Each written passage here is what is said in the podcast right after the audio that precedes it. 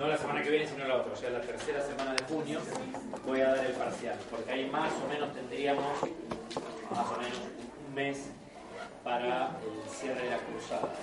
Lo que pasa es que no me acuerdo cuándo caen las fechas, me parece que las fechas de examen son después de las vacaciones. Bueno, ustedes no es que puedan dar, pero no, no un carteles ni nada. Bueno, no, me parece que la, esas exámenes del 1 de julio en realidad creo que van a ser en agosto, después de las vacaciones. Con lo cual tendremos clases hasta eh, viernes 17 de julio. Entonces ahí más o menos estaríamos en, un mes para que ustedes lo elaboren. 17 de junio. Antes de las vacaciones. Claro, antes de las vacaciones. ¿De a uno o de a dos? De a uno. De a uno.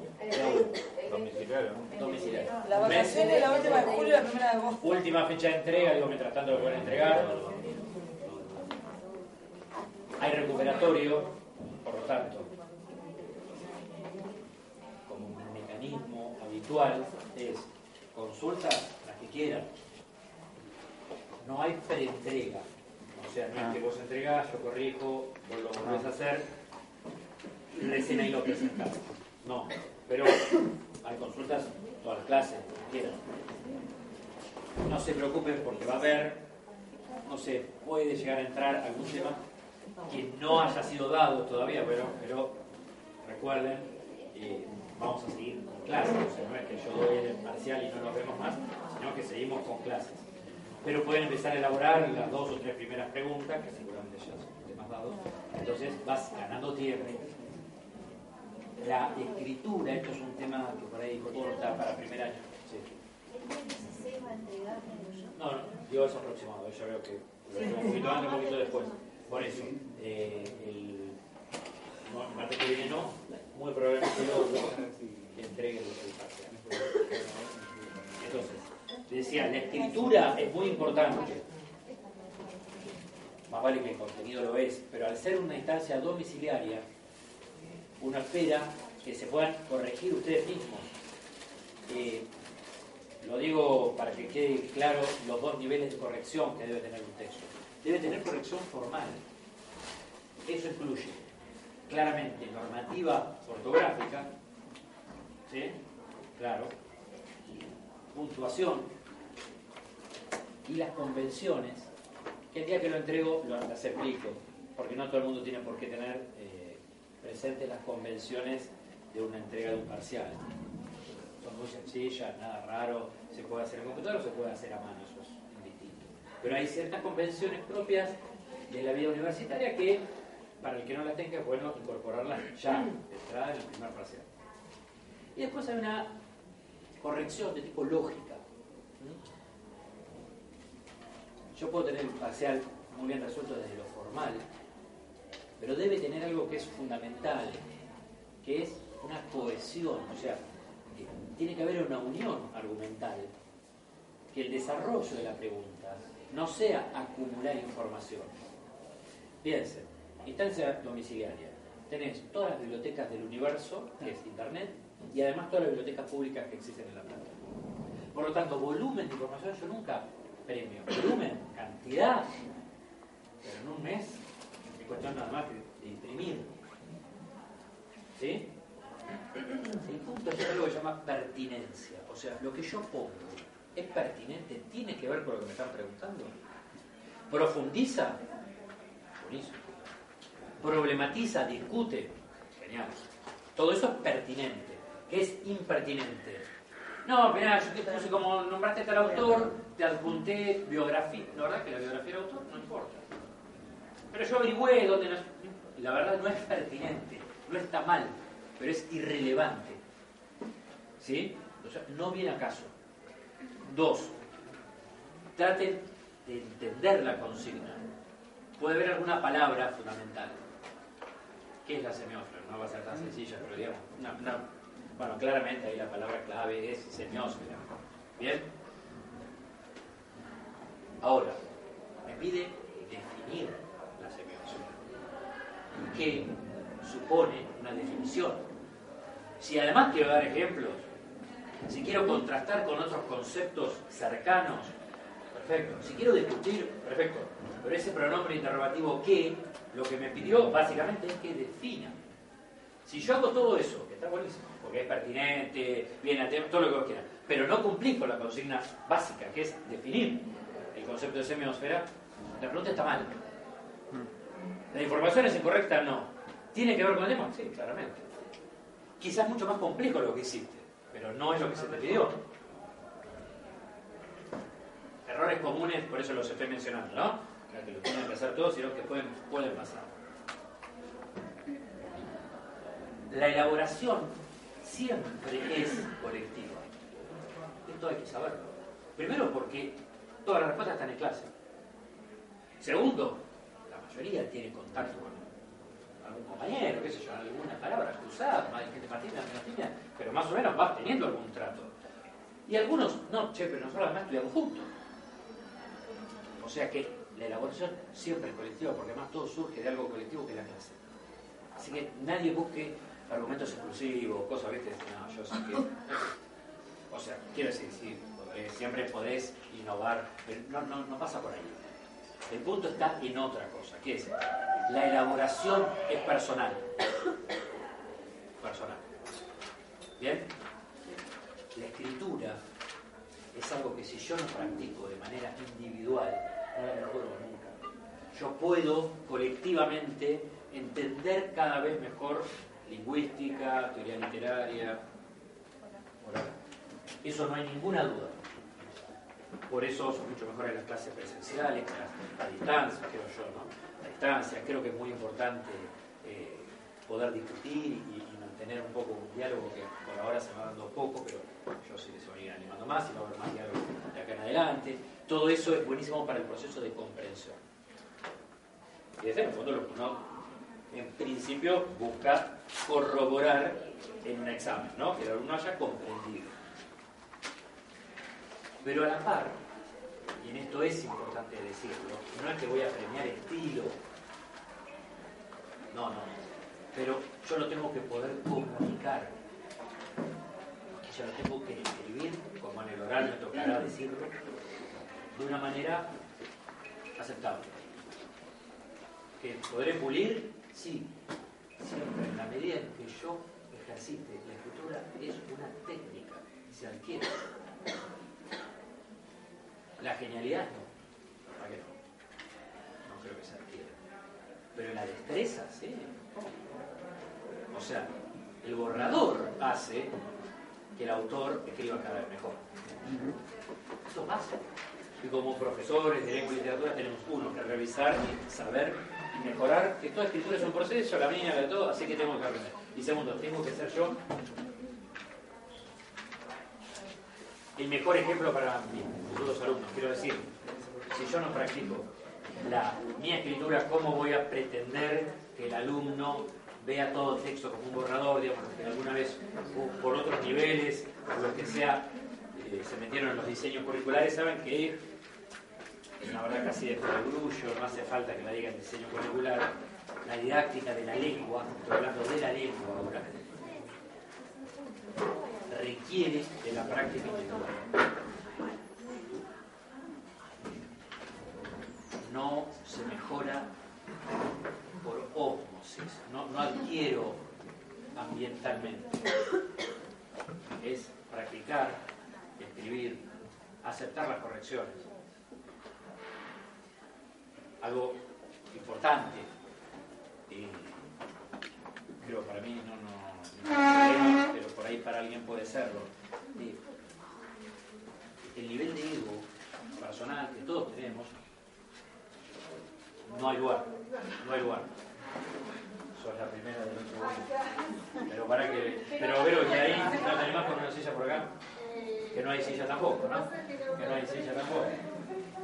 Bajanale aquí. Porque es un tema grave, quiero decir. Si yo me voy a ofender porque me marcan algo, pero si hay un término de una repetición, o hay una redundancia, o hay una estructura persistente, persistente, persistente, tanto problema este, honestamente somos adultos. Me parece que no pasa nada, yo aprendo, eh, doy el mismo ejemplo,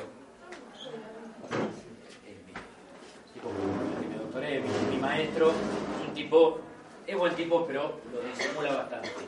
Y uno de los primeros informes que le escribí, yo influido por esa cosa extraña que es la Facultad de Humanidades, se ve que no me daba cuenta que usaba mucho la cursiva, creyendo que yo iba a dar con eso otro significado a la palabra. Entonces, esto no es una pared, es una pared. ¿no? Entonces inclinaba la palabra y me puso, usted es el rey Midas de las bastardillas. Todo lo que toca lo bastardea. Uy, qué bueno. Así empezamos una mitad de 25 años. Digo, esto es así. ¿Un golpe? Sí. ¿Desubicado? Sí, eso es tipo. Yo no tengo ninguna de esas cosas, me parece que no corresponde todo lo que vos quieras. Pero la verdad que me hizo darme cuenta de algo que evidente, que yo quería disfrazar con estilo la, falsa, la falta de conceptos. O sea, yo no tenía argumentos sólidos. Entonces trataba de escribir bien, de darle vuelta a las palabras. Son estupidez. Para los que les gusta el fútbol. Es como el que no sabe jugar pero hace chiche, tira, la tirás acá. Cuando ganan los 3 a 0. La verdad, si jugás en serio, jugá. Esto, si tenés cosas que decir, decila, no lees, las decir. Escribilo, ponelo, argumentalo, sostenelo. El estilo está muy bien cuando hago literatura. Hay un estilo, ojo, hay un estilo burocrático, además hay un estilo de, de monografía, ponencia, tesina, test. También hay un estilo, pero me refiero, la verdad que en esos trabajos, la llamada escritura científica, no, no lo es para mí, pero bueno, la escritura argumental, lo que debería pesar, por sobre todo, es el argumento. Esto lo digo nada más para que tengan una base de, bueno, ¿qué espero cuando doy un examen domiciliario y no un examen presencial? Son otras cosas, ambas válidas. Está muy bien, digo, eh, podría ser que el segundo parcial, habitualmente no lo hago, pero sea presencial. Entonces, en ese caso, que yo, por ejemplo, empezás a utilizar la variable tiempo. Bueno, empezás a entender que ya al final del primer año deberían poder eh, demostrar que conocen todos estos conceptos, qué sé yo, en 120 minutos como máximo. Eso, para ustedes como ser profesores, tenganlo en cuenta, es un elemento que yo mm, puedo usar, y bien usarlo, si yo estoy buscando algo específico. Por ejemplo, sistematización del conocimiento. Yo necesito que algo esté sistemáticamente incorporado, que esté, dicen los pedagogos, apropiado, ¿no? que sea parte del otro. Entonces, claramente, el tiempo acotado me permite saber con un pantallazo, toda evaluación es parcial, pero con un pantallazo, quién lo tiene realmente incorporado y quién no, porque si vos necesitas cuatro horas para hacer lo que el resto, y yo creo que a tu pueden hacer en 120 minutos, indudablemente que no lo tenés sistematizado. Probablemente lo tengas, pero no sistematizado. Es allí donde la variable tiempo sirve y es válida. Yo creo que en la educación superior, no. La verdad que la sistematización, menos en un primer año, no es algo que a mí me interese, no es una variable que me interese tener en cuenta. Probablemente me interese alguien que termine la cursada con muchísimas más preguntas. Esto parece una estupidez pedagógica, esto de que lo importante son las preguntas, que el examen se aprende, todas esas cosas parecen mentiras, pero en el fondo tienen algo de verdad. ¿eh? Yo que desconfío del discurso pedagógico, eh, en esto yo he aprendido con los años que hay algo de verdad. Alguna semilla por lo menos de verdad hay. ¿Cuánto puede saber de teoría literaria? Después de dos horas por semana, ¿en cuántas? Suponete que con suerte lleguemos a 24 semanas en el año en el instituto raro.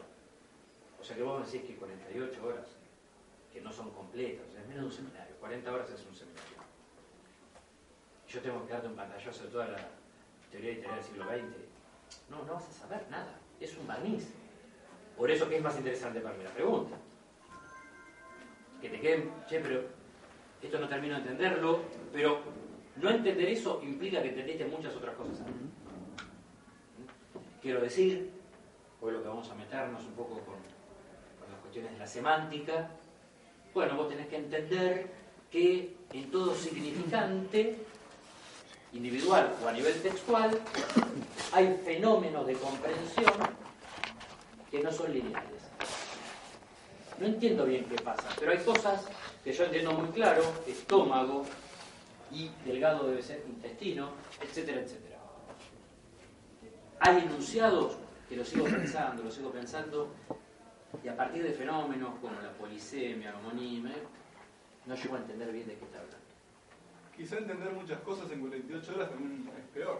Sí, es que eh, en algún Pero- en ese proceso, por ejemplo, sí. Pero peor es entender Sí. finito como, como delgadito. Por ejemplo, finito como delgado, ¿no? Eso sería un problema. Y eh, estas homonimias, debo decir, "Mira, la verdad que no entiendo bien la semasiología. No tengo ni idea ni bien por qué se llama así. Pero empiezo a entender que hay fenómenos de significación que no son lineales, que son complejos. Por difícil no, también una cuestión léxica. Aquí es porque tienen más de un componente. Complejo porque está armado con. ¿Tengo un ejemplo? De, esto, por ejemplo, la metáfora, parte de a empezar a hablar, la metáfora es un fenómeno de incomprensión, o es un desplazamiento del significado.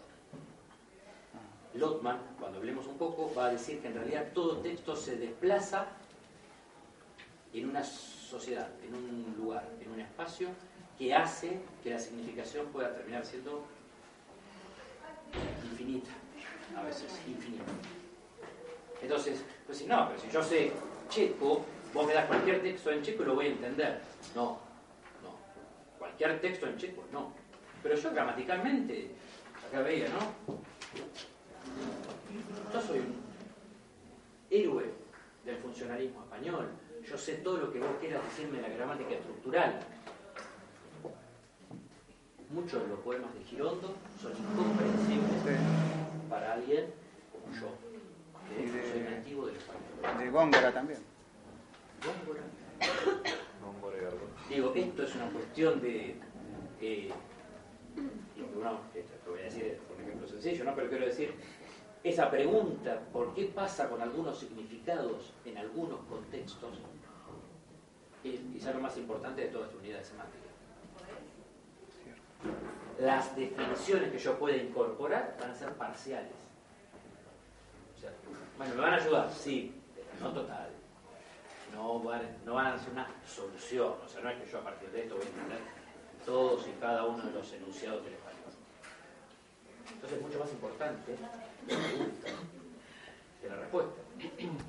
La pregunta me va a permitir seguir entendiendo. La respuesta me permite entender algunos fenómenos. Algunos, por ejemplo, desplazamiento metafórico. Bien.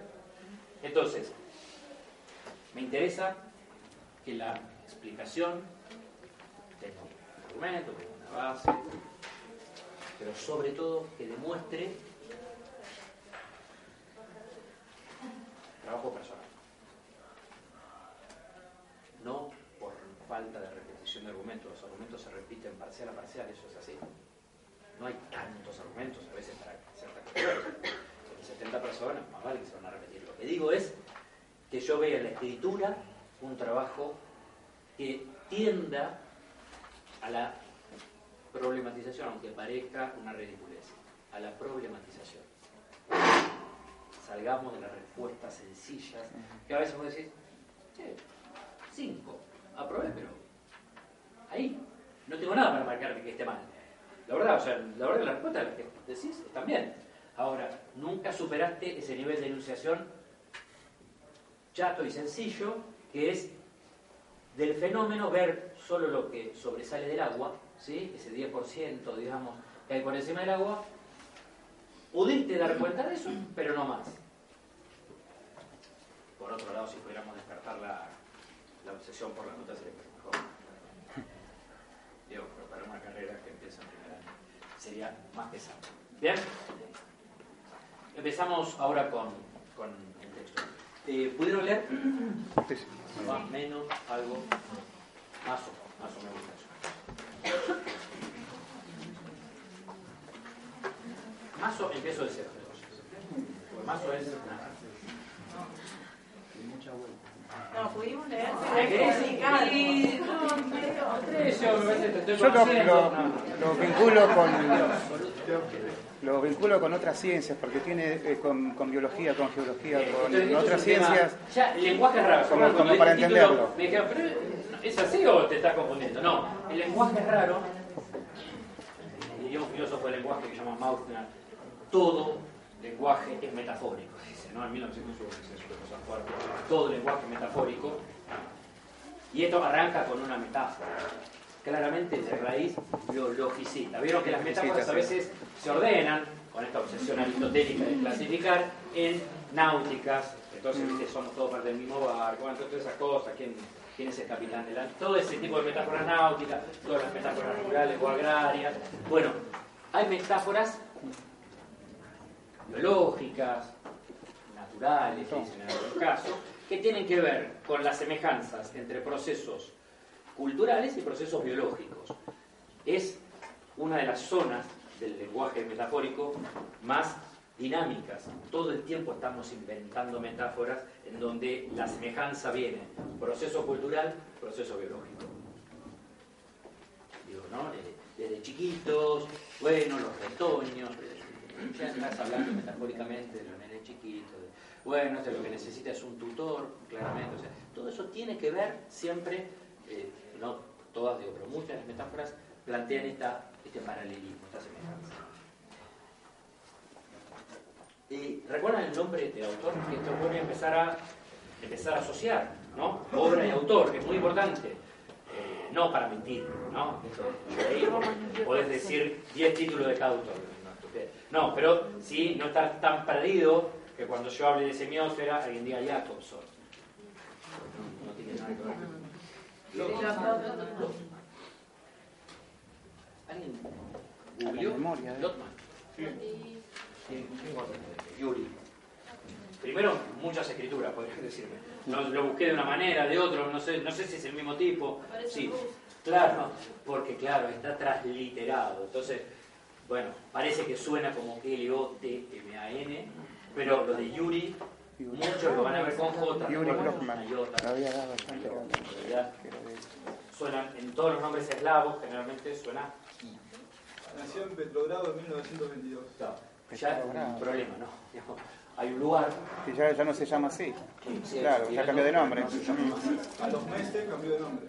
San Petersburgo, Esto ¿eh? es San Petersburgo, San Petersburgo, ¿eh? Petrogrado. ¿Otros nombres saben de la ciudad? Leningrado. Leningrado. Después Lenin dijo, ¿por qué? No yo, no. Y el tipo se puso la ciudad mía. Petrogrado era de- de- del emperador Pedro. Claro, Pedro Grande, Claro. que, que quería hacer una ciudad europea. ¿Se acuerdan que habíamos dicho que de San Petersburgo eh, era uno de los círculos que formaron el formalismo ruso?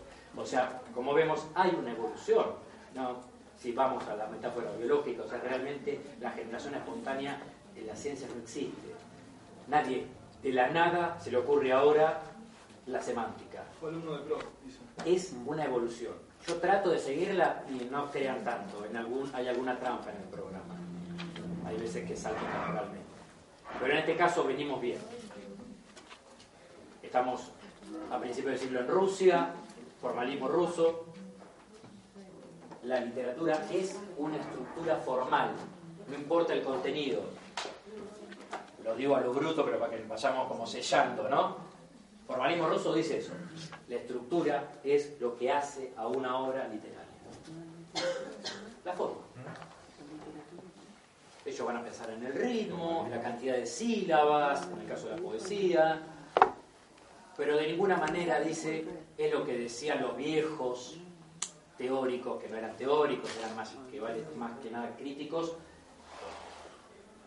que estaban en los tropos, ¿se acuerdan? O sea, en las metáforas, metonimias, sinécdoques, o en los temas, en los tópicos. Fíjense cómo las palabras se nos confunden. Tropo es el giro, o sea, una metáfora, una metonimia. Tópico, tema repetido. Y bueno, el amor más poderoso que la muerte, la vida como camino, son grandes tópicos de la literatura. Cualquier texto se creía que trabajase eso es literario. Cualquier texto que tuviera metáfora era literario. No, no, dice no. No tiene que ver ni con los tropos ni con los topos No, tiene que ver con la estructura. Hay una suerte de ecuación lingüística que hace que todos decodifiquemos literatura, arte. Un poquito después, bueno, dentro de eso, por ejemplo, Proust dice, yo puedo estudiar cuál es la estructura de los cuentos folclóricos. El maestro de Lotman dice, yo en este campo lo puedo demostrar, y casi que lo demuestra, ¿no? ¿Este es formalismo? Eso es formalismo. Proust es formalista y dice claramente, hay una forma típica que yo descubrí, una invariante en los cuentos tradicionales, que es, bueno, lo que yo llamo función. Hay una, no, hay 31. 31 funciones que respetan el orden, no tienen por qué estar todas, pero yo puedo dar cuenta de que no hay 32 ni 33, que hay solo 31. O sea que ese sería el número máximo. Y hay algunas muy básicas, muy fundamentales que están generalmente. Y lo que además puedo decir especulativamente, o sea, puedo casi predecir que respetan un orden.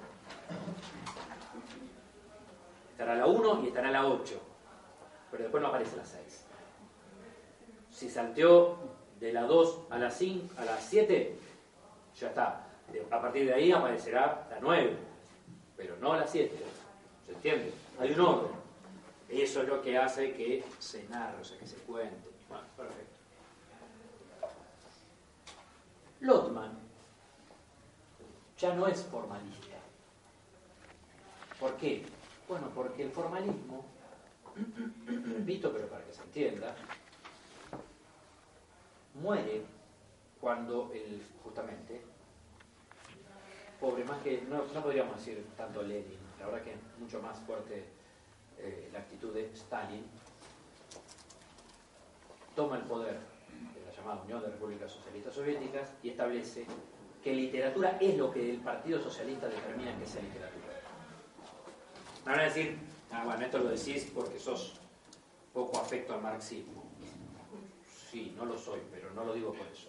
Lo digo porque el partido impulsó lo que se llamó el realismo socialista, que generó una gran brecha entre los propios artistas socialistas, porque todos teníamos que hacer esta literatura, este cine, este teatro, que apoyase la revolución. Si el partido no te lo autorizaba, no se publicaba. Por tanto, no había que investigar qué era literatura y qué no, porque era un sistema burocrático. Pasó a ser lo que aprobó el partido. ¿Es nuevo? No. La Inquisición lo había hecho. La Inquisición lo inventa. No, no, no, no. Los emperadores romanos determinaban qué era poesía y qué no era poesía. cualquier instrumento de poder, en general, la tentación es decir, esto es arte, esto no lo es. Pero que no se pueda seguir investigando no quiere decir que no haya gente con ideas. Muchos entonces lo que hacen es emigrar y se van a repúblicas del este europeo. Todavía, depende del año, esto va cambiando, la cortina de hierro, digamos, como se lo llamaba desde el lado norteamericano, se fue haciendo más severa, sobre todo después de la Segunda Guerra. Pero el primer lugar que, que recalan muchos es Praga, una ciudad espectacular y además de espectacular, muy antigua, muy cargada de cultura, y empiezan a escribir algo que con el tiempo va a tener un nombre, ellos no se llamaban en principio así, que serían como una especie de post-formalistas, ¿no? Son los, los de... Y que dijeron, mira, de nuestros padres intelectuales lo que nos interesa es seguir investigando un concepto fundamental, que es la estructura de la obra de arte, la estructura.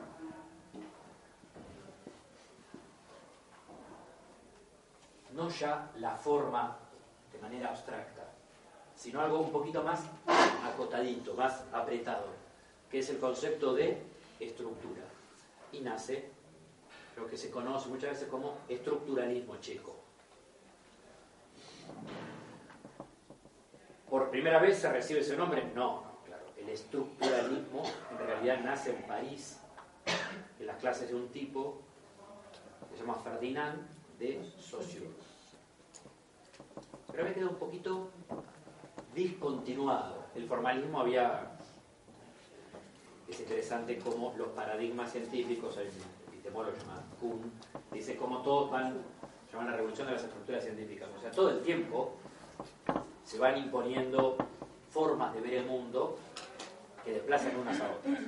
El paradigma formalista decae y renace con otro con otros condimentos el viejo estructuralismo de Saussure, que había servido al formalismo ruso y que ahora es la base intelectual de los checos, dentro de lo que está Yuri Lotman.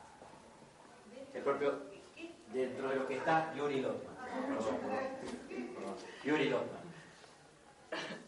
Jacobson, por una cuestión cronológica, también va a terminar ligado al estructuralismo, ¿eh? por una cuestión de edad. El estructuralismo, decía, achica, hace más concreto el concepto de forma del formalismo, que era medio abstracto. Y para eso va a tomar algo que había dicho Saussure, que es que Saussure lo veía en la lengua, el estructuralismo checo lo ve ya en la cultura. ¿Entiende eso? Saussure habló de lengua. Esto habla de cultura. Lo que va a decir, tomando al maestro Saussure, es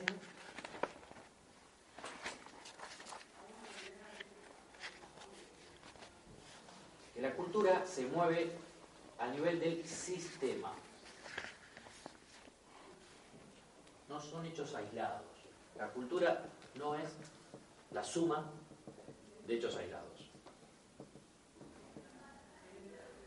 Moda, gastronomía, lenguaje, diseño, no, no. Es un sistema. No son hechos aislados, sino que es un sistema. ¿Cómo conciben la idea del sistema? Como un conjunto interrelacionado, conjunto de elementos, si quieren ponerlo para definir un poquito más, interrelacionados.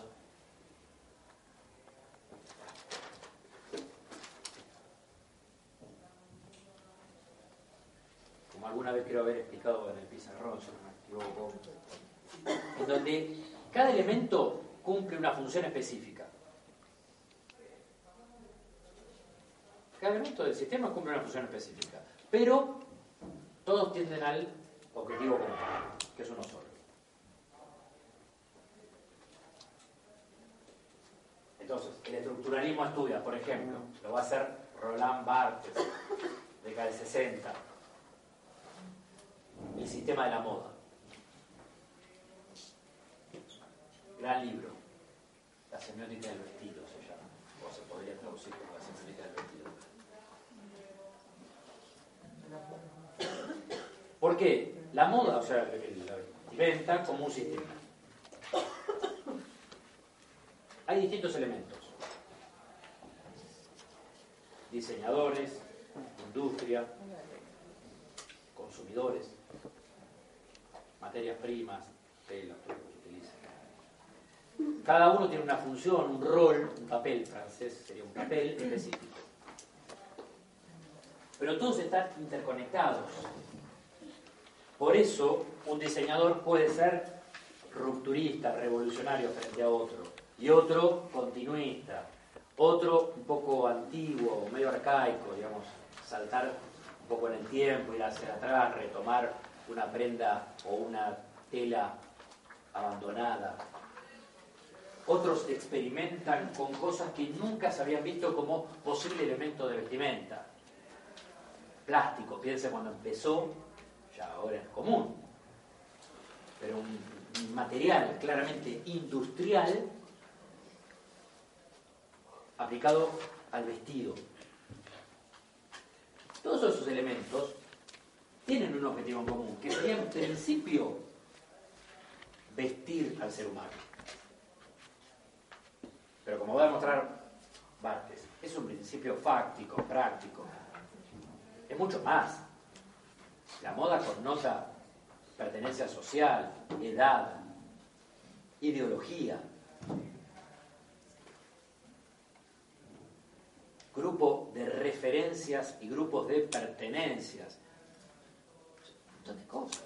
Digamos, si algo hace la moda, es mucho más que vestir, la verdad. Es más, hoy nadie discute casi lo que en un momento se llamó la antimoda. Ropa, por ejemplo, que uno ya compra rota, gastada. digamos, desde un punto de vista externo al sistema, es decir, yo no compro, cuando le cambio la goma al auto, si la pago como nueva, está recapada, tiene dos parches, está medio un huevo así, ovalada, estás estafando. Calvin Klein, raspando, yo le digo vaquero, que sí, sí, revolucionó. Ese prelavado, digamos, hacía que alguien fuera un poquito más canchero. Genera el esnovismo. ¿Qué, qué, qué alternativa? Bueno, después se masifica. Marte va a estudiar todo esto, cómo se masifica y cómo tenés que ir. ¿Cómo? El jean es la ropa de, es del, del obrero y es carísimo. Claro, bueno, imagínate, los muchachos del oeste Claro. es carísimo, ¿no? Alpargatas. En la Argentina la mayoría de, los, de, los, de las telas las, se las fabrica Alpargatas, sí. Se llama alpargata. Digo, muchas veces a la misma tela, la etiqueta le hace subir el precio 10 veces, 5. Bueno, quiero decir, justamente es un sistema claramente aspiracional, dicen los sociólogos. O sea, la ropa no representa nunca un elemento de vestimenta, sino que es un elemento simbólico. Por eso las marcas. Y ahí Digamos, la gente va a las toda esta idea del la logo y de la cultura del no logo viene por esto. Nadie hoy se le ocurre pensar, en Occidente estoy hablando, en Occidente, nadie se le ocurre pensar que la ropa solo viste, que cubre una función antropológica que es no tener frío, aislarme del calor extremo también en otras circunstancias. De ninguna manera. Identifica también. Pero identifica, por eso digo, pertenencia y referencia. O sea, Claro. quizá eh, cuando yo imito, compro algo que es una imitación, estoy diciendo, mi grupo de pertenencia real es el que no puede comprar Nike, pero mi grupo de referencia son los chicos de Nike. ¿Se entiende? ¿Por qué? Y porque no ves que me compro la feria el que tiene la pipa. O sea, yo quiero ser ese. Y los perfumes, digamos, piensen. Pues si no, tiene una función que es neutralizar olores no tan agradables. Es la función propia del perfume. ¿Es eso el perfume? No, claramente, que no. Piensen, digo, ¿por qué va por estos lados? Porque para entender semiófera mucho mejor lo que no es literatura. Digo, porque claramente, claramente, un perfume te hace pensar en cómo es la persona. ¿O no? Yo creo que de alguno se debe haber divorciado por el perfume. ¿O no? ¿Es un tema? No, no, no, tratando porque es difícil volver a conseguir. Pero si no, es así o no. Es más fácil conseguir un perfume que una mujer. Eso es más probable. Pero claro, porque es así, porque te hace pensar, mirá. El perfume mirá de la otra. mañana, Mirá este tipo. Eso. Es- Ese es el divorcio. Por el perfume de otra, por eso es el divorcio. Ah, ahí está. Ahí tiene razón. Siempre hay que tener Tiene razón.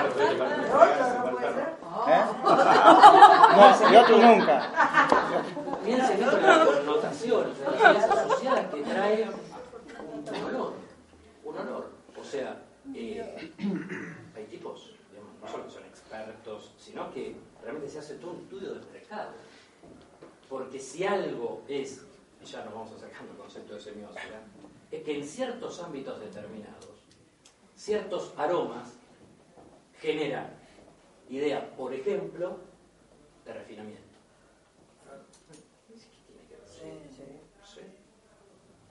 De vulgaridad. Las grandes estrellas que ponen marca, o sea, su nombre a un perfume, tienen que ver qué hace. Si es una estrella, digamos, de las llamadas más media, o sea, masivo, buscan perfumes no excluyentes. Algo neutro, que pueda usar mucha gente. Por ejemplo, tener olor a perfume o tener olor a jabón blanco. Ah, jabón blanco, un federal. Gran Federal Marfil. Ah, no es pa- de Praga. Eso, Ah, no es un olor a a pobre tenés. ¿Y por qué? ¿Por qué olor a pobre? Olor a humo, claro. olor a A humo. Pero la viste, la mandarina es un olor a pobre. El olor al humo de la salamandra. El queroseno, también cuando Te queda la piedra. Hay gente que Olor a no conoce, claramente, ¿no? O sea, el olor de las estufas a impregnado en la ropa, veo que digamos, tiene una combustión imperfecta, muy fuerte. Digo, claramente que hay cosas connotativas. Por cuestiones fácticas, sí. En algún sen- la ciudad, las ciudades, no solo La Plata, se dividían socialmente entre aquellos que tenían gas natural, por lo tanto podían calefaccionarse en estufas a gas, y los que seguían todavía comprando el bidón de queroseno. Y eso claramente es una cuestión social. Pero es fáctico, quiero decir, porque yo puedo rastrear de dónde viene. Y los aromas que son, no sé, los perfumes vieron que son difíciles de decir. ¿Por qué unos suenan a exclusivos, otros no? Otro medio, medio gatuno, ¿viste? Pero que te das cuenta, si sabes de, de Muchacho, una muchacha. si sale mil a Eso, por ejemplo, ahí yo tengo amigas que saben, no se les escapa, bueno, son más rápidas que Nikita. ¿Saben cuánto gastó él? La gente gastó 1500, esto. Pueden hacerlo así, ¿no? Porque vos decís, pero, bueno, entrenamiento sí puede ser, pero también. Entrenamiento. No se aburre. Digo, pero. No se aburre. De. Simbólico. Es a donde quiero llegar. De connotación simbólica. Mm, Tratemos de evitar los, er- los ejemplos demasiado fácticos. ¿Por qué? La mandarina, diría mi amigo, olor a pobre. Claro, es una fruta barata, generalmente en estación muy abundante, por lo menos en esta zona. Entonces, cualquiera de nosotros puede comprar mandarina. Es penetrante el olor y un poco humorísticamente decir, mira, no es un olor a kiwi, a frambuesa, no olor, qué sé yo. Claramente es una fruta popular. Bueno, ahí tratemos de dejar esos ejemplos, porque hasta sería muy discutible y no, no tiene sentido. Pensemos en ejemplos que son solo simbólicos. No, no, no sé por qué. Yo tengo un agua de Gio en casa, un perfume. Y un día una chica me dijo, ese no te lo compraste vos. Claramente, yo no me lo había y es cierto, y además hay gente que Pero, sabe. Pero identifica, ¿por qué? Porque no espera de vos eso. Para, no sé si para mal o para bien. No espera, no espera. No, vos no, ese no. Porque, no sé, porque está, porque es esto, porque tuyo. otro. Es simbólico eso. Digo, esa parte la podrías haber comprado, no, no importa eso. Lo que importa es, hay una asociación entre una persona y un olor. Digo esto para hacer algo totalmente difuso y tan ambiguo que viste que, que es difícil ponerse de acuerdo, insisto, sobre todo en, aromas complejos, ¿no? que tienen más de un elemento.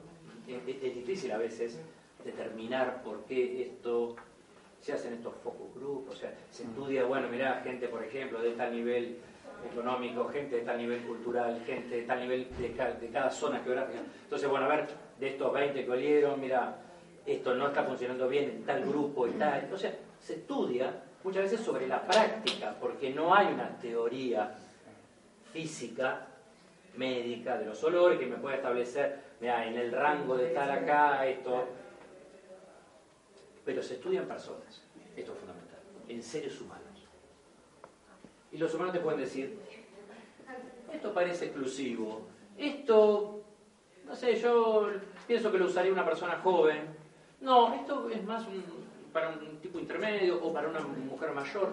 O sea, en los grupos se empieza a ver y hay y empieza a ver algo que para Lotman es maravilloso, que es coincidencia.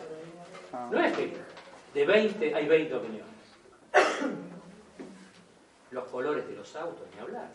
O sea, se estudia en la práctica porque no hay una manera teórica, pero empieza a haber una asociación simbólica, entre comillas, general. Usemos quizá la palabra amplia. Lo que fui dando son ejemplos de semiósferas.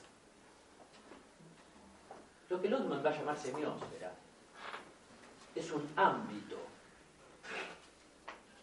Y por ámbito podemos entender un lugar, un recorte etario, o sea, una edad determinada, cronológico. Digo etario para hablar de la edad de las personas, cronológico en la historia, ¿no? Así, abstractas. lingüístico, hay ámbitos lingüísticos, claramente, ámbitos sociales, sexuales o de género, y podríamos seguir sumando. Si entendemos esto, podemos pasar al segundo paso, que sería reemplazar ámbito por algo que en semántica se utiliza mucho, que es la palabra universo. Los que tuvieron matemática de conjuntos para me entienden. Es entender a un ámbito, un conjunto, como un universo, como un mundo total, como un todo. Un conjunto de referencias se lo llama así, ¿no? O sea, yo pongo como ámbito, vamos a poner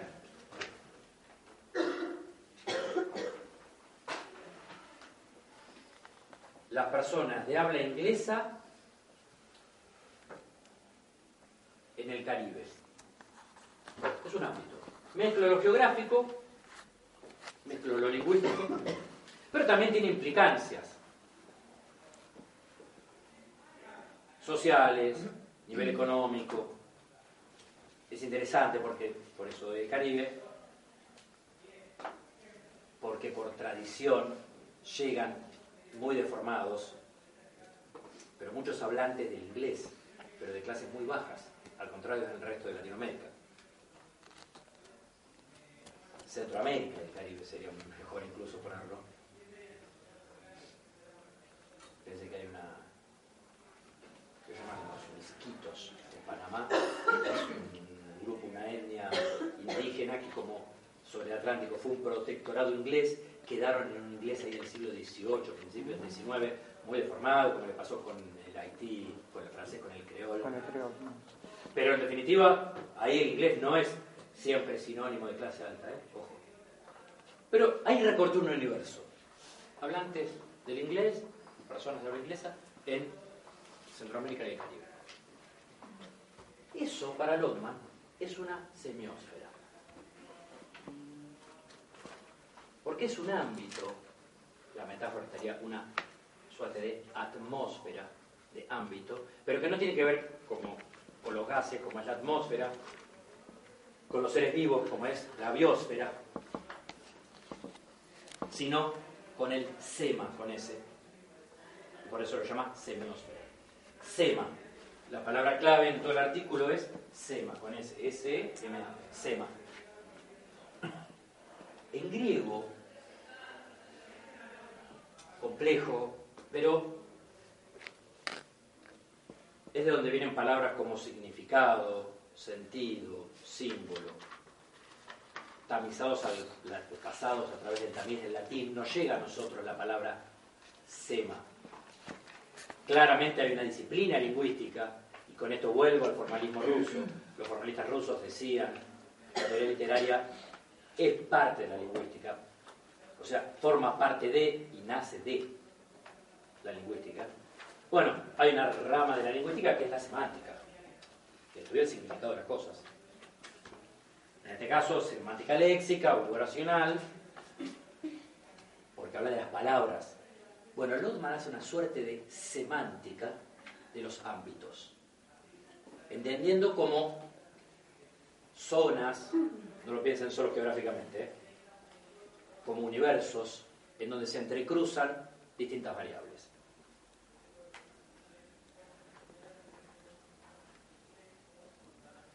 En esas variables todas tienen peso, algunas conscientemente y otras inconscientemente, para usar un término freudiano. Hay cosas que vos sabés que están, que son presentes, y entonces las analizás sabiendo que eso tiene una connotación para vos. Pero hay cosas que no están presentes. Son difíciles de determinar, pero que igual te influyen. Por eso el ejemplo de los perfumes. Yo no tengo idea qué pasa a nivel molecular en mi nariz y en mi cerebro para que este olor me genere tal idea. Pero la verdad es que lo provoca. No, no lo sé por qué, no puedo explicarlo. O cuando si lo uno tengo que no decir. te hace acordar, te, te acordás de algo porque sentís Es esa de memoria de los muy- olores. Evocativa. Muchas veces es imposible de definir. Sí. Porque, insisto, hay veces que dicen, no, porque mi, mi abuela tenía una estufa a querosene. No, no, no, está bien, ahí. Pero hay veces que no, ¿eh? El olor al almidón, el comienzo de la clase, lo que uno juega, la pública, bueno, sí, eso es evidente. Es como que te viene Pero hay veces a que no, hay veces que. Pero que está, está, quiero decir, hay una presencia. Eso es lo que le va a interesar al otro, que es una semántica cultural. Una semántica que ya no tenga como universo el texto.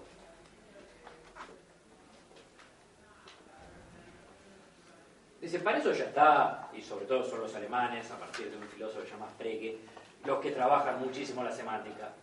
Ya está, hay una disciplina, hay una línea, hay una tradición. Yo lo que quiero es fundar otra rama. Porque hay estructuras que yo voy a poder decodificar en cada una de las semiósferas. Y van a responder, según Lotman, a principios a veces muy básicos. Que nosotros lo podemos tener a veces muy claro. Pero él lo que hace es sistematizarlos. Él intenta una sistematización de esas variables. Como buen estructuralista, trata de poder determinar cuáles son los elementos del sistema. No, no, no, no quiere vaguedades, quiere poder establecer. ¿Y qué papel, qué, función cumple cada uno? Es un artículo muy teórico. Porque pudieron verlo, se dieron cuenta que no tiene demasiados, tiene ejemplos, pero no tiene demasiados ejemplos. Porque lo que le va a interesar es sentar la base de esta nueva disciplina.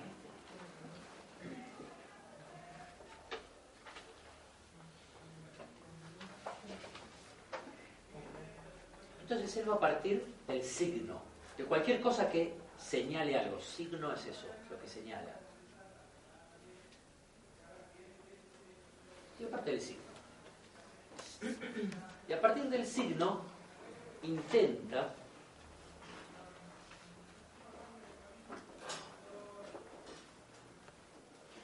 describir el proceso de significación.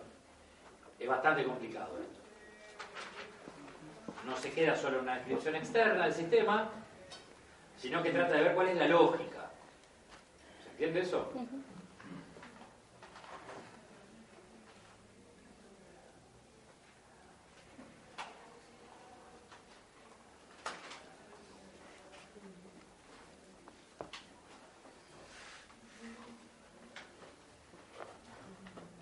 va a establecer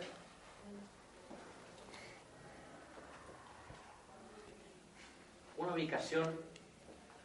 temporal y espacial para la semiósfera. O sea, él trata de acotar los universos a dos variables que ya Kant había establecido como a priori, o sea que dice, todas las tenemos en la cabeza antes de cualquier experiencia, que es espacio y tiempo. Según Kant, nadie podía pensar fuera de espacio fuera de tiempo.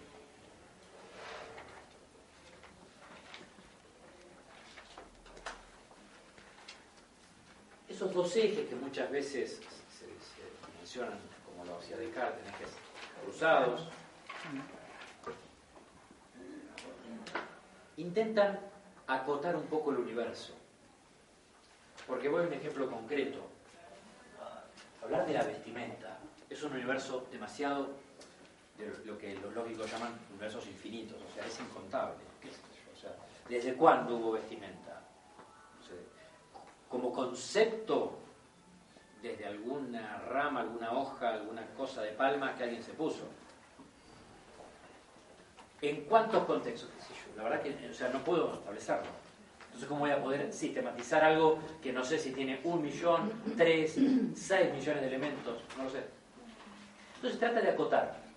Entonces, él no estudiaría la vestimenta, estudiaría la vestimenta en Francia entre el siglo XIX y XX.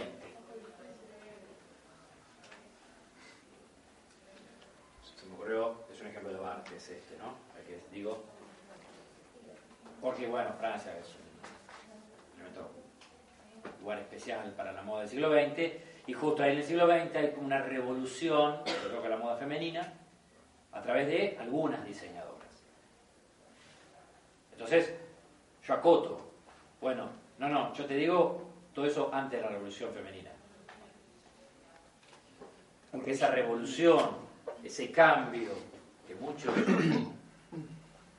lo señalan a partir del uso de la minifalda, a partir de la figura de Coco Chanel, cambia radicalmente el concepto de vestimenta. A partir de eso, nadie piensa en la vestimenta igual. Entonces, por eso, a propósito, ¿qué hago? Bueno, acoto, acorto, achico el universo. ¿Para qué? Para poder definirlo. Una vez que puedo establecer eso, para entender qué es la semiósfera, yo tendría que poder establecer cuáles son, a nivel de un esquema, como hacía Jacobson, cuáles son las cosas, los elementos que están en función. Para eso Lotman obviamente que va a recurrir a, a que es el maestro del estructuralismo. Por eso en el artículo está evidente, señalado. ¿Alguien se anima a decir cómo funciona a nivel del signo en Saussure según Lotman? La significación, ¿cómo funciona? ¿Cómo, cómo opera?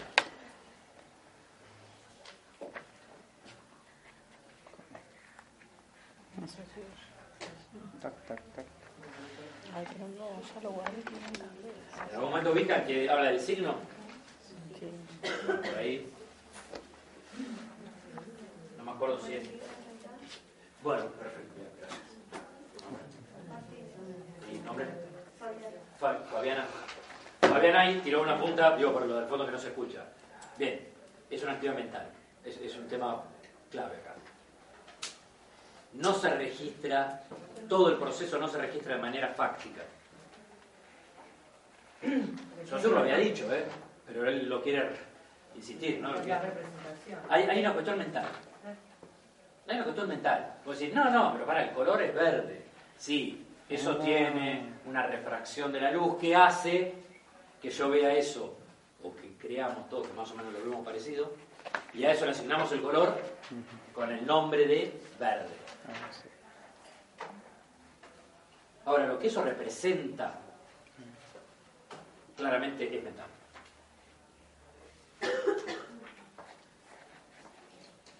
La significación es un proceso mental.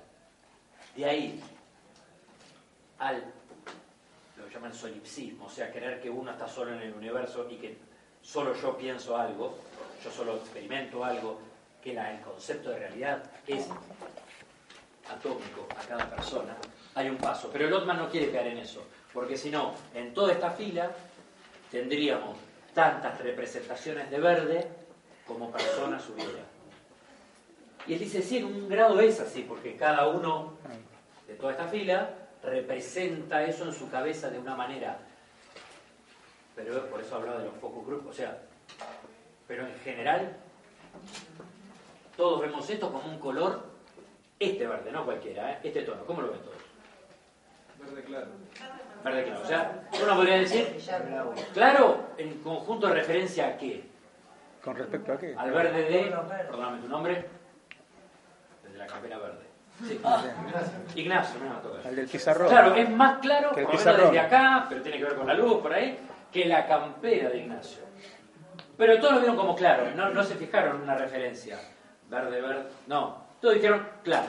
O todos no dijeron, pero digo, la mayoría, claro. ¿Qué más?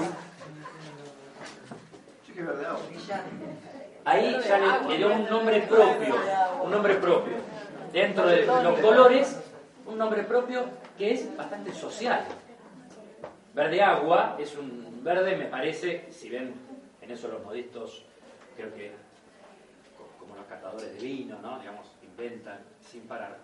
Eh, le ponen nombre a todos los colores, pero esto, verde agua, creo que es bastante conocido, ¿no? Más o menos, medio clarito. eso. Verde manzana. Verde manzana, no. verde manzana. Es una gran Smith, sin duda, sin duda. Es el verde manzana. Y ahí ya vemos que hay representaciones individuales, pero que se agrupan. Ahora, no son absolutas. Todos fueron por el nombre. No. No, guardamos el pelo bien. ¿A nadie le connotó otra cosa que eso? Como la esperanza, uno lo, lo Eh, puede ahora asociar. está. es color esperanza. En- Alguien le va a connotar con el tiempo ese instituto de porquería que tuve tres meses a que me fui. O sea, es imposible nadie... Esto, indudablemente que a alguno le va a representar algo horrible. Y no para todos, ¿eh? pero para mí sí. A otro le da otra energía. A otro le da otra cosa. Y- apaga. Y esto, claro, y empezamos a escuchar Y hay otra que hay connotaciones asociadas, compartidas, que permiten comunicar. Pero no quiere decir que sean totales, llamadas universales. No existen las interpretaciones, las significaciones, perdón, universales. Mira, esto es verde y nada más que verde. Porque lo diga yo, no. Hasta que viene alguien y dice es azul. Es azul. Y es, ¿sabes? claro, Tiene algo, ¿viste? Y empezás, o no. Y el esto es así. Dice Lotman, en algunas semiósferas, las interpretaciones, piense la publicidad. Todos vemos este auto, bueno, se me ocurre un auto. Eh, Una bebida algo. claro, sí, por ahí las bebidas, también auto, bebidas, algo un poco más, más neutro, que no sea por ahí tan... Bueno, las bebidas hoy no son tan masculinas, digo. Eh, las mujeres toman exactamente igual que los varones. Digo, por ejemplo, ciertas marcas de cerveza asociadas en distintas épocas a distintas cosas. Si no fuera tan comunicable, ¿cómo hacer para vender de repente que Quilmes, comprado por una empresa brasileña, representa los colores de Argentina? Alguien de un momento viejo, esto es azul. O sea, sí, viste, pero Quilmes ya no es más de los Bemberg, pasó a ser de una multinacional. Pero es celeste blanca, no viste la selección, no viste Quilmes. Ah, la selección.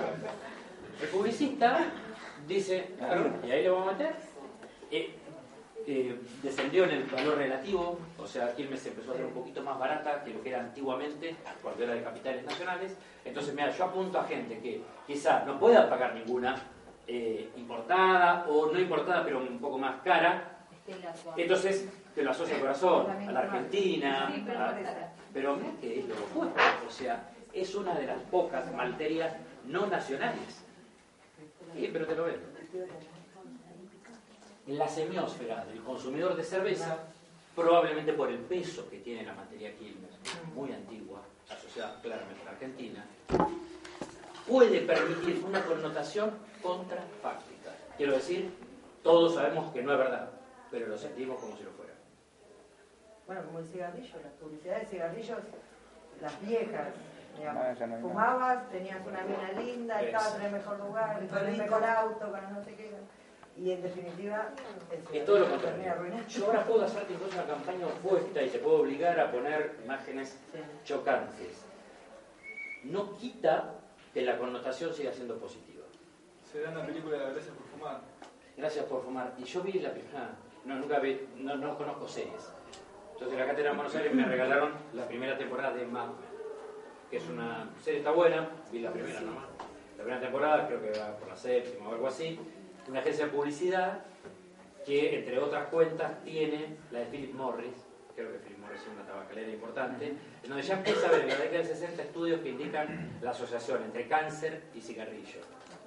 Y ahí se ve claramente cómo en un comienzo era fácilmente disimulable eso, por el éxito, la masculinidad en los varones y la libertad en las mujeres, o sea, no la idea de que no, si sos una mujer moderna fumás, década del 60, no, estamos ahí, pastillas, anticonceptiva de por medio, etcétera, y vos decís, bueno, en ese momento hay una revolución que el cigarrillo es parte. Hoy hay una campaña mundial en contra del cigarrillo.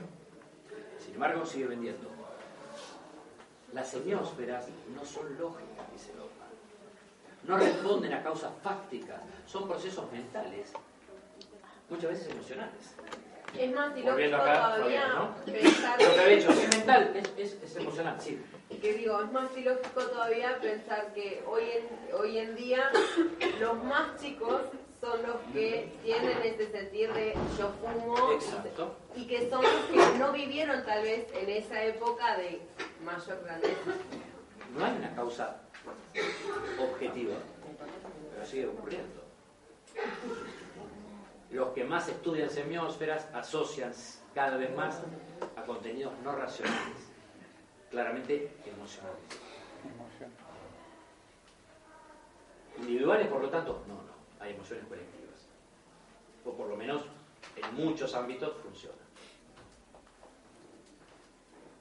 Por lo tanto, primero es un proceso mental, asociado a lo emocional, a lo emotivo, claramente a lo biográfico, etc. Vos lo decís porque, que yo, pero tal familiar mío falleció, claramente un fumador.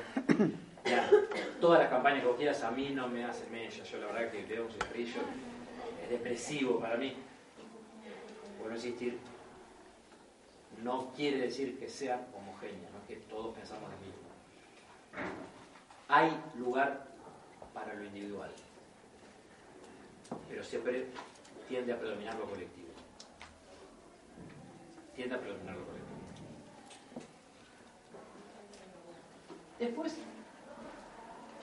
va a ser un poco más preciso todavía. Dice, bueno, es una actividad mental que parte de qué cosa que decía socio del signo. ¿Se acuerdan de eso? ¿No?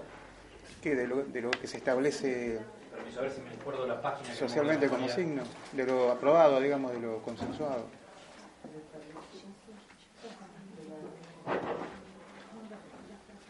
Nadie pidió nada. A ver si lo encuentro, ¿eh? Ah, apunte. Sí, ¿dónde me busca? Y yo lo he leído, seguramente. Si alguien se me olvida algunas cosas. ¿Qué es lo que preguntó? ¿De dónde, de dónde, la página, si todos tienen esta edición que había dejado, es la página 20. digo. de dónde, de dónde proviene el signo? ¿Qué, qué? Ah, sí, está. Obviamente que hay que, nosotros lo, lo nombra la 1, ¿eh? Lo nombra la 1, digo, para que veamos que esto es tal cual. Pero en la página 20,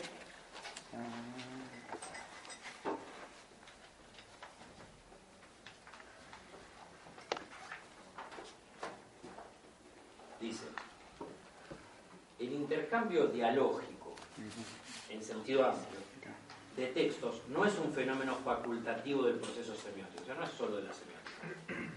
La utopía de un Robinson aislado, creada por el pensamiento del siglo XVIII, está en contradicción con la idea actual de que la conciencia es un intercambio de mensajes, desde el intercambio entre los hemisferios cerebrales hasta el intercambio entre culturas. La conciencia sin comunicación es imposible.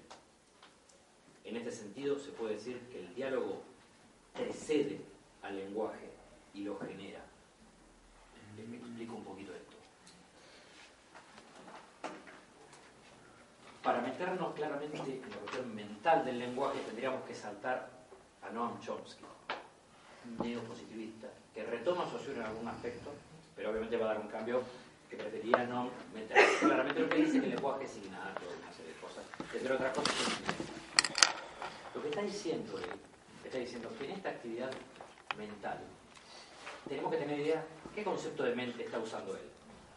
El del solipsismo, siglo XVIII, Spencer, Spencer, Hegel, Spencer, Hegel, el propio anteriormente adorado judío español por Borges, Baruch Spinoza, un filósofo que creía que todos son idealistas. O sea, yo y mi mente construyo el mundo. Yo a través de mi mente construyo el mundo. El mundo es Klaus Berger. Afuera no existe. El afuera es una, una idea misma. Yo creo que ahora está mi casa. ¿Alguien sabe si en este momento existe mi casa? Es una idea que tenemos. El mundo exterior no existe. Dice, ese concepto de mente es bien. Digo, no, no es una pavada. Dice, eso murió a fines del 18. Saussure ya en el 19 la tenía clara y nosotros en el 20 la tenemos clarísima. La mente, la conciencia es dialógica. Primero dice, porque sabemos que hay internamente entre los hemisferios conexión entre lo más racional y lo emocional, como decía. Sí, hay cosas que se nos mezclan, ¿sí? Las semiósferas a veces no sabes cómo, pero terminas odiando a alguien, amando a alguien, incluso en contra de tus ideas. Pero también puede haber entre culturas. El diálogo, el proceso de la comunicación semiótica, antecede, es previo al lenguaje.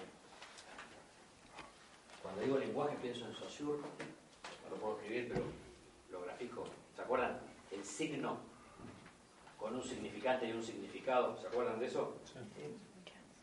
Significante, imagen mental, dice Saussure. O sea, desde el sonido, el impacto de las letras, el estímulo que en mi cerebro está asociado a un significado, a un sentido.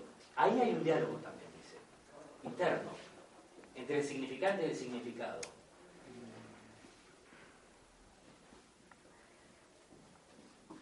En español, que tendemos a las palabras graves, las palabras esdrújulas nos parecen importantes. El significante, por ahí es una estupidez total. Pero una palabra larga, con acentuación esdrújula, no sé qué le pasará a un ruso en donde la mayoría son esdrújulas. Durante mucho tiempo la pronunciación aguda francesa fue refinada en la Argentina. Hoy todos tendemos a que si una palabra no sé cómo se dice, la leo en inglés. Hay sonidos que están asociados, ni siquiera sé si la fonética inglesa sería eso, pero lo digo medio como yo creo que es a la inglesa, porque me parece que queda mejor. O sea, hay una repercusión en mi cerebro cuando el significado es cero. ¿eh? Yo veo esta palabra, no sé ni cómo se dice, no sé qué quiere decir. ¿Y por qué lo decís medio en inglés? Suena mejor. O sea, ahí hay una connotación. Hay, hay un diálogo entre el significante y el significado. O sea, dentro de cada signo, si la semiótica es la ciencia de los signos, cada uno es un diálogo. Y después vamos al punto más complicado, que lo vamos a complicar más el martes que viene. Hay un diálogo entre el signo, ya como unidad. Una vez que a vos en el cerebro te impactó esa palabra y le asociaste o sabías el significado o le asociaste un significado, al significante del significado le es un signo, ¿cómo lo conecto con la cosa real, el llamado referente? Ahí obviamente hay otro diálogo.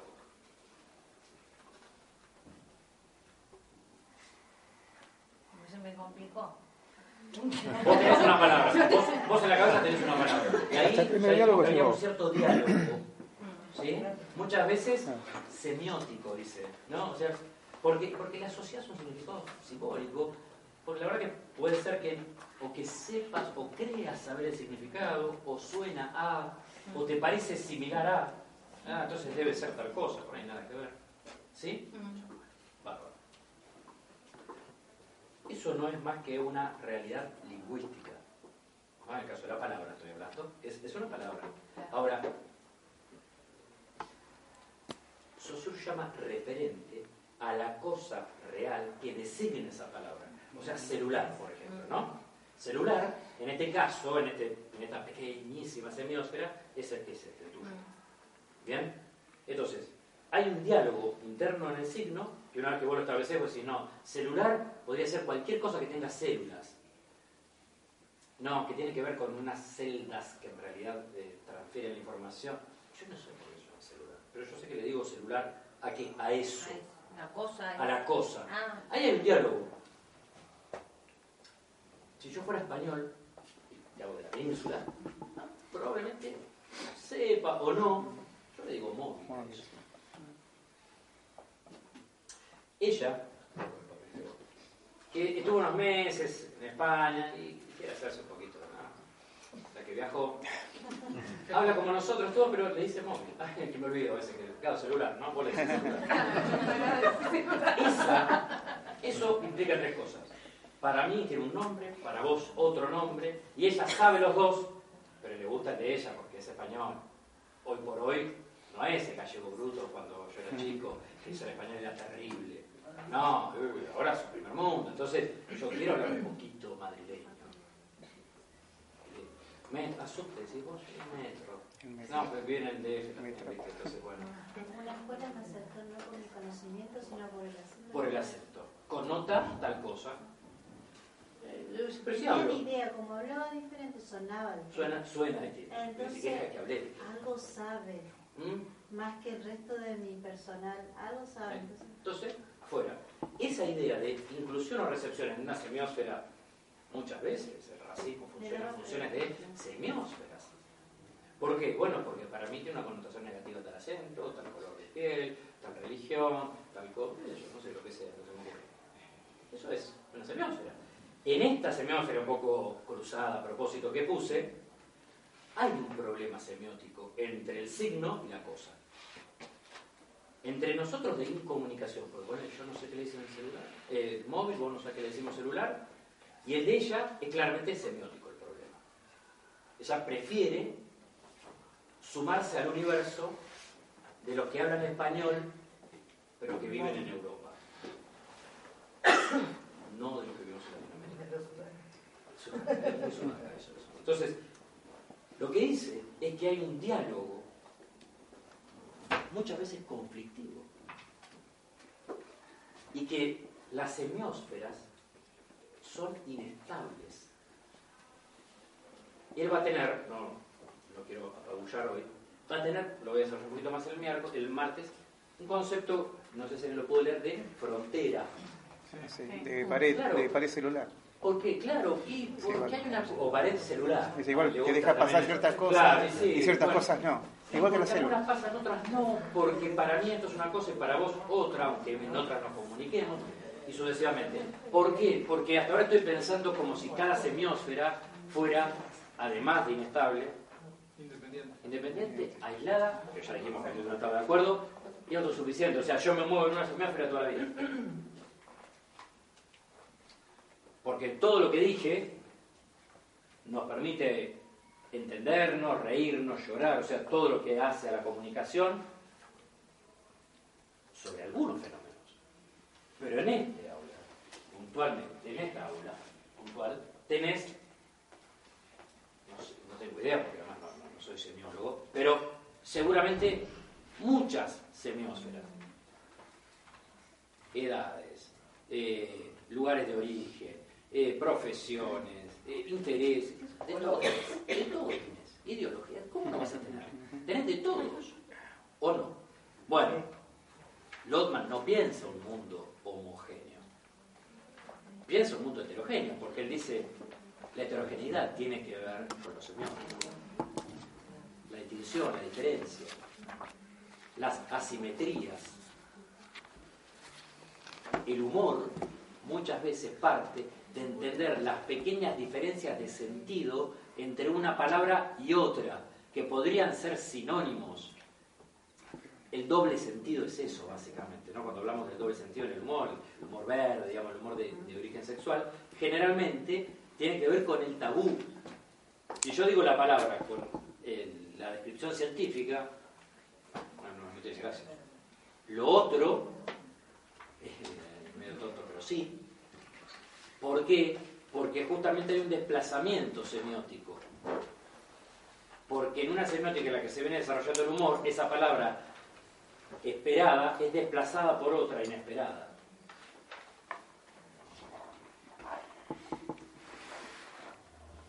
El problema que ves, Lotman, es que en la semiósfera la relación entre las cosas y los signos pueden ser equivalentes, hay veces que se entiende perfecto, en muchas semiósferas la bandera blanca es símbolo de paz, rendición, claudicación en la guerra, lo que vos quieras, sumisión para el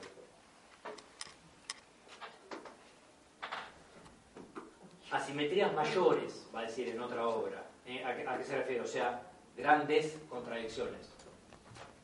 En China el luto es el color blanco, para nosotros es el negro, claramente hay una contradicción. Una película de Tim Burton que se llama Marte Ataca, basada en figuritas de la década del 60, imaginaban ahí los marcianitos, viste, con una especie de pecera en la cabeza, ¿no? una especie de escafandra eh, ridícula.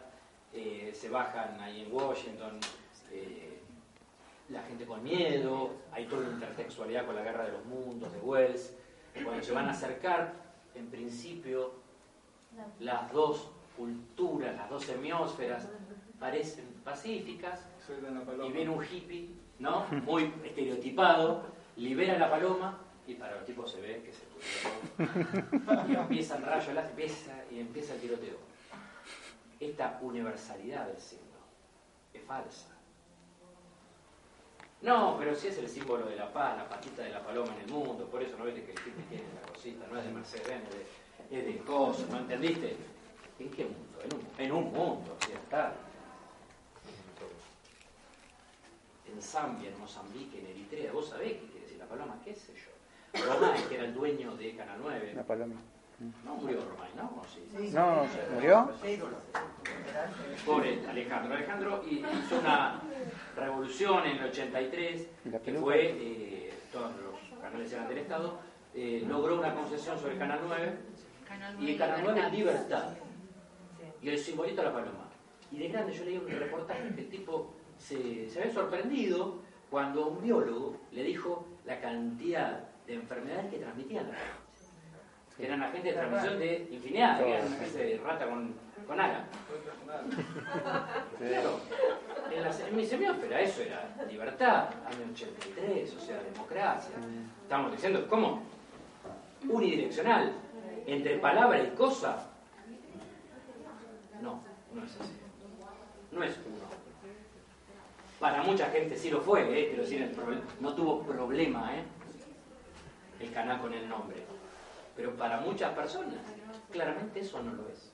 Como las básicas. La esvástica. Es bastante. que es complicadísimo. Signo prohibido, digamos, literalmente, porque digamos, tenemos nosotros leyes antidiscriminación que mencionan ese signo. Ahora es un signo ario, quiero decir, del Claro. norte de la India. De la India, sí.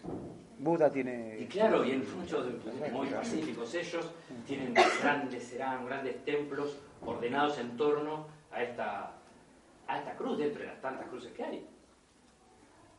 Bueno, yo puedo contar una anécdota. Cuando tendría, era chica, 13, 14 años, me fui a la feria y me compré una pulserita con el signo. Ah, llegué a mi casa, casi me mata. Claro. Y es así. Yo no tenía Pero no tenés. Esto es así. Digo, y vos decís, bueno, pero es objetivo. Es, hoy por hoy tiene un uso político determinado. Vuelvo a insistir, temporoespacialmente te entiendo. ¿Qué otros símbolos? ¿Qué sé yo? Ya que hablamos de Stalin. Stalin se calcula que no menos de entre 8 y 10 millones de muertos durante el stalinismo en Rusia. Si, si yo tengo una estrella marxista y una remera que dice PURS, ¿tengo algún inconveniente? Creo No, que no. Bueno, pero mira que en cantidad de muertos estamos parecidos. Stalin, purgas, Sí, cortarle purgas, el gas sí. en Siberia, quiero decir. Es Sí, morir sí. congelado, ¿eh? No es un chiste ver los nenes muriendo, ver las personas, cómo van falleciendo hora a hora. Es horrible. No es homogénea esa atmósfera. No es que toda muerte masiva por un régimen totalitario la condenamos. No, no, no. Condenamos que. Condenamos algún cagón. No, le faltó muchas películas.